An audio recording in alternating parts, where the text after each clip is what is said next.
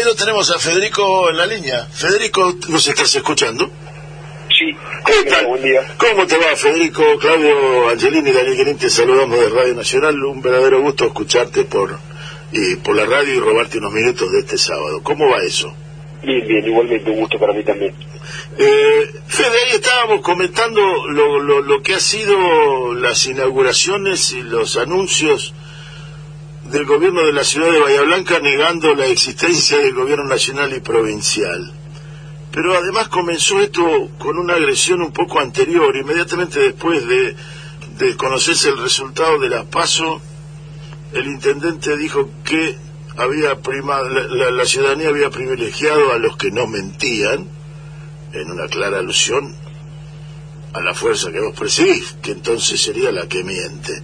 ¿Qué está pasando? ¿Cómo, cómo se vive esto desde la posición en que vos jugás de, de- de- de líder de la oposición local?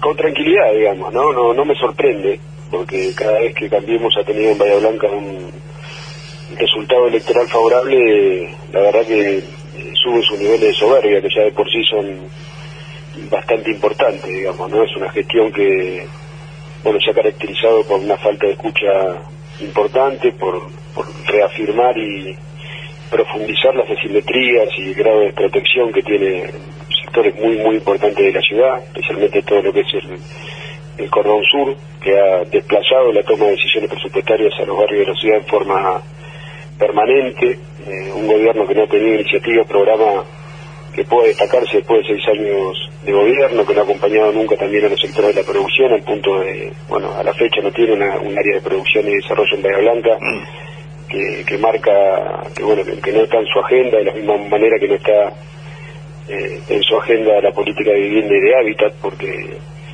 no solamente no han, no han construido una sola vivienda eh, en su gobierno, en lo que fue el gobierno de, de- Macri de Vidal, que fue bueno ruinoso para la Argentina y también para la ciudad, sino que tampoco tienen ningún proyecto eh, eh, en marcha, en carpeta, digamos, ha tenido múltiples viajes a Buenos Aires proselitista para sentarse con la reta, con el intendente del PRO, no ha pedido una sola audiencia ni con el ministro Ferraresi ni con áreas eh, importantes de toma de decisiones del gobierno nacional en poder trabajar eh, por Bahía Blanca y bueno, eh, obviamente el, el resultado electoral lo que hace es profundizar esa, ese aislamiento y esa soberbia que el gobierno municipal ha, ha mostrado en otros momentos, ¿no? Me parece que la respuesta a esa es seguir trabajando.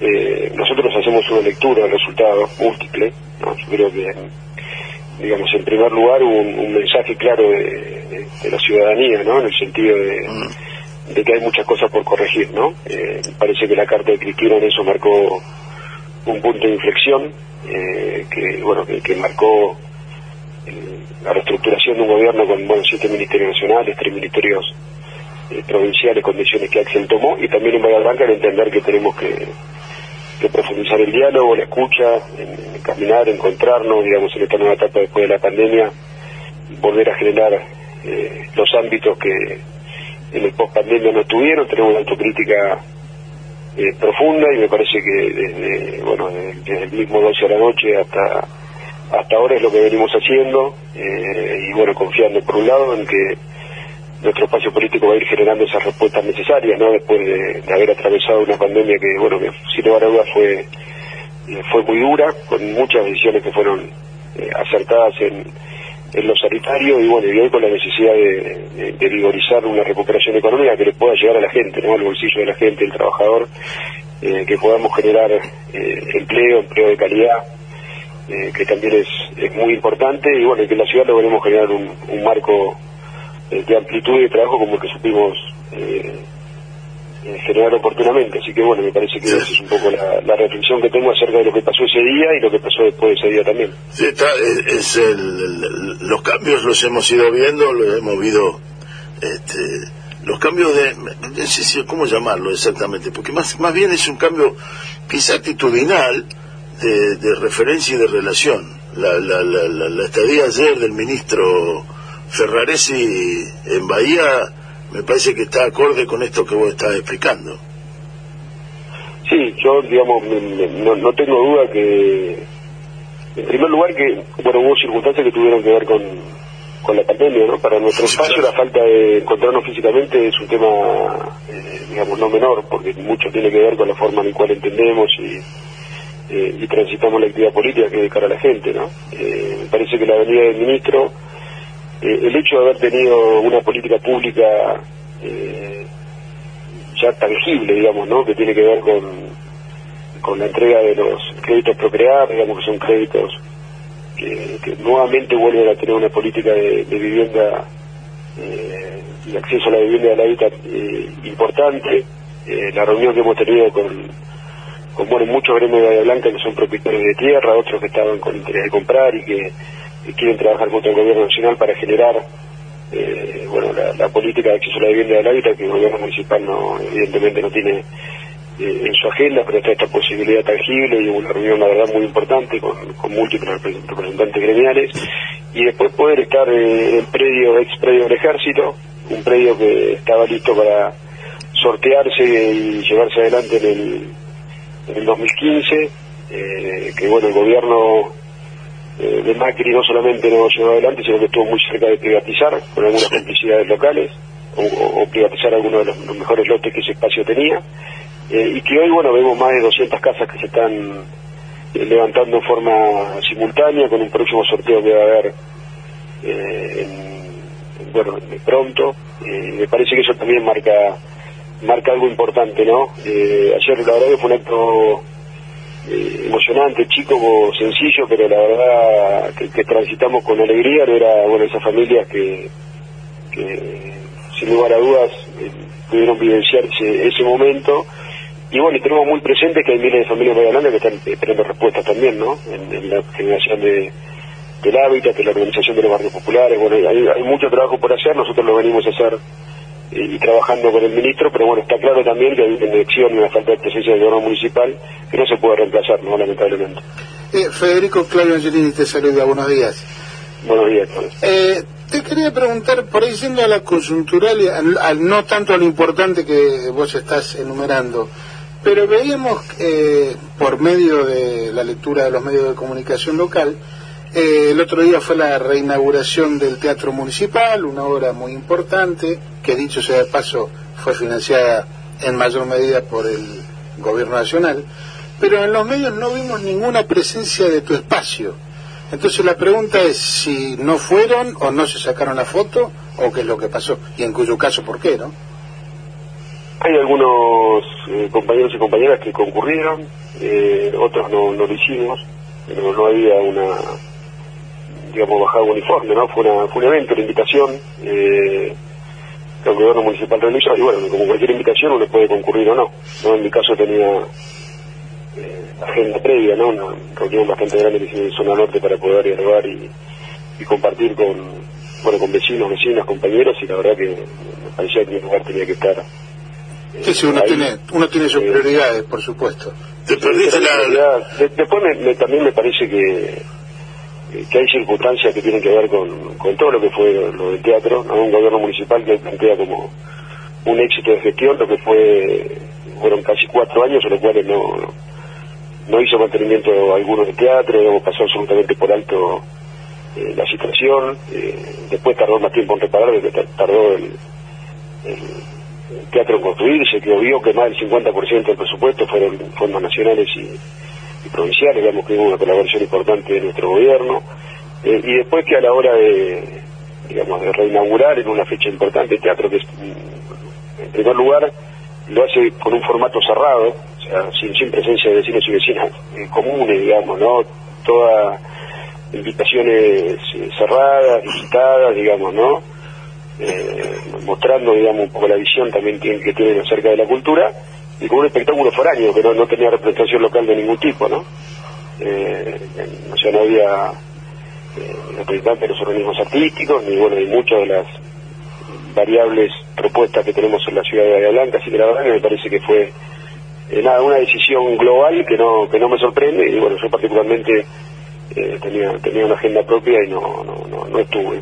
entonces, la, eh, posición de la posición que tiene el gobierno municipal con la cultura, eh, uno no tiene más que preguntarle a cualquier sector de la cultura de Bahía Blanca y le va a responder eh, profundamente cuál es la visión que el gobierno municipal tiene, cuál es su política y de qué manera trabajan. Sí, sí, de hecho se recogieron muchas muestras de, de repudio de, gente de la, del movimiento cultural bahiense que trabaja denodadamente todo el año y que no han sido tenidos en cuenta.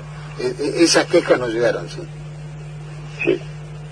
El, Ah, hubo, te, te, vuelvo un poquito para atrás, te perdiste la, la, la, la, red carpet, no pudiste andar por la alfombra roja de la entrada. Sí, las fotos muy, las fotos muy, muy revista cara, ¿no? Sí, muy destacada, revista cara, sí.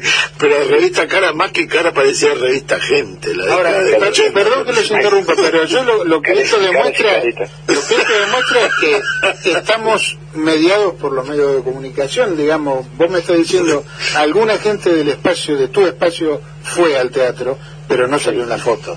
Entonces, a los efectos de la opinión pública es como que no hubiera ido. Sí, sí, hay, no, no, nos sorprende, digamos, ¿no? Lo, que ha ocurrido, ¿no? hay, una especie de, coraza mediática global. Eh, que se vio acentuada. Yo creo que la pandemia en esto tuvo, tuvo una situación que complejizó el, trabajo ¿no? y el debate porque eh, el hecho de bueno haber estado muchísimos meses sin posibilidad de, encontrarnos, de dialogar y de no haber podido tener reuniones físicas, digamos, fue generando que, en muchos casos la única campana que estaba era la que estaba a través de los medios de comunicación. En, los hogares vallenses, ustedes bien saben, que, que mantienen este, con mucho esfuerzo este espacio comunicacional hace bastante tiempo eh, bueno, lo difícil que es muchas veces encontrar voces disonantes del discurso único y hablar a nivel nacional, digamos, lo, que se ve hoy en los medios de comunicación, en la radio, en la televisión, y bueno, lo que también ocurre en Bahía, pero bueno, es la realidad que está, digamos, ¿no? Yo, eh, así como sé que este momento es complejo, que hubo una situación de pandemia que la gente expresó a través del voto, ¿no? Lo, que la atravesaba, ¿no? Las, las diversas circunstancias, emociones, yo no tengo ninguna cosa, no tengo absolutamente ninguna duda. Primero que nuestro gobierno va a encontrar el camino, que va, que va a cumplir digamos, con, con la gente que, le confió el voto en el 2019 y no tengo ninguna duda que el Frente de Todos en Bahía Blanca se va a poner de pie y que en el 2023 va a tener una propuesta muy, muy competitiva que va eh, a generar la, arquitectura y, el consenso necesario para hacer gobierno. La verdad que no tengo ninguna duda y lo digo hoy, en el cual eh, el resultado electoral va a parecer lejano. Yo creo que nosotros tenemos muy buenas propuestas, tenemos muy buenos hombres y mujeres para ofrecer la ciudadanía en, la elección de 2023 con un formato o bien de paso o bien de una lista que tenga los consensos, ¿no? Me parece que, en ese marco el Frente de Todos, sin lugar a dudas, va, eh, a estar eh, muy, muy competitivo, yo creo, con muy buenas posibilidades de gobernar eh, la ciudad y fundamentalmente hoy, yo creo que, que, esto seguramente ustedes son conscientes, ese despertador que fue la elección, bueno, provoca hoy también que, muchísima gente no solamente está recorriendo, hablando eh, y trabajando, sino que, digamos, claramente hay otro espíritu, ¿no? Eh, que, yo entiendo que puede tener algún reflejo eh, módico en, la elección, pero que va a ser, sin lugar a dudas, una base en la cual hay una muy buena plataforma para trabajar de cara al futuro en Bahía Blanca. ahí volviste a las pasos y el resultado inmediato, la noche de que se abrieron las urnas, el candidato de Cambiemos, de, de Juntos, perdón, el primer candidato a concejal por Juntos dijo que la gente había premiado la gestión que habían hecho de la pandemia. ¿Se te ocurre a vos a qué se está refiriendo el concejal? Porque yo no, la verdad, la gestión es de la no gestión, ¿cómo, cómo es? ¿Dónde pasa el debate político? Bueno, claramente, digamos, hubo una especulación muy fuerte, digamos, de, Cambiemos durante toda la pandemia, ¿no? No, hubo decisión y, lo que se pidió en todo momento son aperturas, incluso en momentos en los cuales no habían camas de terapia intensiva en Bahía Blanca. Todo el sistema de salud de Bahía Blanca, sea directores de hospitales, asociaciones de profesionales, intensivistas, eh, epidemiólogos, digamos, eh, eh, todos en su conjunto pedían mayores restricciones al gobierno nacional y provincial. Eh, sin camas en la ciudad con el personal de salud desgastado y, bueno, el municipio de Bahía Blanca por abajo pedía de apertura de gimnasios, restaurantes, escuelas, ¿no? Todo, todo de circunstancias y situaciones que nosotros la verdad que compartimos, ¿no? Digamos, la situación económica súper compleja que le tocó vivir a, eh, a estos sectores, digamos, que, que obviamente fueron acompañados por el gobierno nacional y provincial, pero que eh, que no fue suficiente para, para esa situación de parate, de esa emergencia global que, la pandemia eh, resultó. Pero bueno, nada, no hicieron otra cosa que, lo que son, ¿no? Un grupo de gente que, que, en Bahía Blanca no tienen resultados de gestión para mostrar, que rehuyen el debate, porque la verdad que la mejor manera de, saber eh, quién está diciendo la verdad y quién no la dice, o, quién especula y quién gestiona, es sentarse en una mesa con, con indicadores, con programas, con, con, la voz también, eh, bueno, de los implicados, ¿no? O sea, eh, las decisiones sanitarias, ¿quién, ¿quién, tenía que evaluarlas? ¿Quién, mejor que el sistema sanitario en su conjunto cuando la emergencia es sanitaria, ¿no? Cuando es en, un contexto normal, lo racional, obviamente, los sectores implicados económicos son los que tienen que tener, digamos, la, voz primaria. Eh, y, así me parece en cada uno de los sectores, hablamos de la cultura. Y bueno, que la gente de la cultura diga cuál es el, tipo de enfoque que, digamos, que Cambiemos tiene de la cultura, o la gente de los barrios populares de la ciudad, cuál es la política de hábitat que este gobierno eh, ha tenido en estos en estos seis años. ¿Cuál es el plan, cuál es el programa, cuál es el trabajo que está iniciado y no se, eh, no se culmina? Ahora, cuando ese debate no está y cuando uno queda en eslogan vacíos y se refugia muchas veces en, bueno, en situaciones que, que en algún momento pueden acompañar, en otro momento no, como, como es también la situación nacional o provincial de, los espacios políticos, eh, bueno, quedamos bastante lejos de las, de las realidades y de las soluciones que la gente necesita, que nuestros vecinos necesitan, y me parece que eso, eh, al menos de nuestra parte, hoy lo queremos profundizar. Nosotros tuvimos una actitud muy muy responsable en pandemia, que era una, eh, una también una posición que nuestro gobierno nacional y provincial requería, de, colaboración, de tratar de bajar la, el grado de confrontación, y bueno, me parece que también esta salida de la pandemia nos permite hoy poder hablar con más eh, con más firmeza, con más realidad y exponer un poco lo que vemos en la ciudad, ¿no? que, la verdad que en estos, eh, estamos cerca de los dos años de gestión después de los primeros cuatro de DAI, me parece que lo que está haciendo es, digamos, profundizando el mal gobierno que hizo en, los primeros cuatro años, ¿no? me parece que no hay ninguna eh, novedad, novedad positiva, ningún programa que, que podamos ver con orgullo en Bahía Blanca, ¿no? más allá de, alguna pirotecnia, alguna privatización de algún espacio público, eh, algunas circunstancias de envejecimiento y, sí, muy por el contrario, se ve un gobierno eh, nacional que está invirtiendo en Bahía Blanca fuertemente, en obras de cloacas, en obras de asfalto, en obras de, de cambio de luminarias LED, ¿no? Un gobierno provincial que es verdad que, eh, digamos que, las obras, digamos, de agua todavía no están realizándose, ¿no? Pero son obras que fueron adjudicadas, eh, digamos, licitadas, en algunos casos están muy próximas a adjudicarse,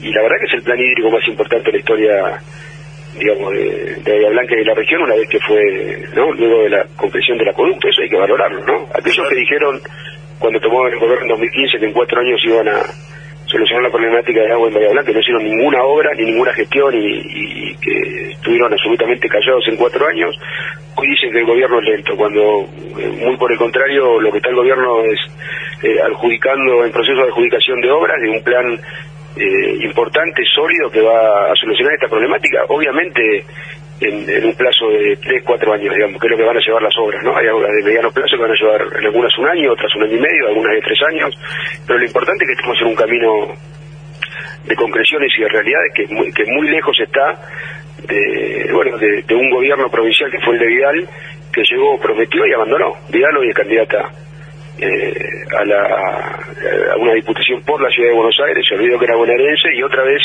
de la provincia de Buenos Aires, hoy mediante Santilli, con la misma fórmula, el vicejefe de gobierno de la ciudad de Buenos Aires, como en su momento era Vidal, quieren plantear que, que, tienen las soluciones para quienes viven en provincia de Buenos Aires, ¿no? Y un gobierno como el de Axel, yo no tengo ninguna duda que, ha trabajado ahí muy bien, eh, y bueno, y, que también, eh, en cierta medida, hay decisiones o estados de ánimo que han sido adversos en las urnas, pero creo que hay que perseverar, trabajar con más, con más fuerza y energía que nunca y saber que eh, bueno, que sin lugar a dudas eh, confrontamos contra un espacio político eh, que tiene un, especialmente un gran apoyo y una gran cobertura de los medios de comunicación, que nosotros tenemos que, que oponerle una, una militancia y un trabajo organizado, bueno, fundamentalmente que marque que nuestras prioridades en la Argentina están bastante lejos de favorecer a, a los sectores del poder o de la economía concentrada y tiene bastante más que ver con primero generar eh, condiciones de protección de, nuestra industria, de nuestra pyme para generar empleo, que es nuestra nuestro factor eh, primario para bueno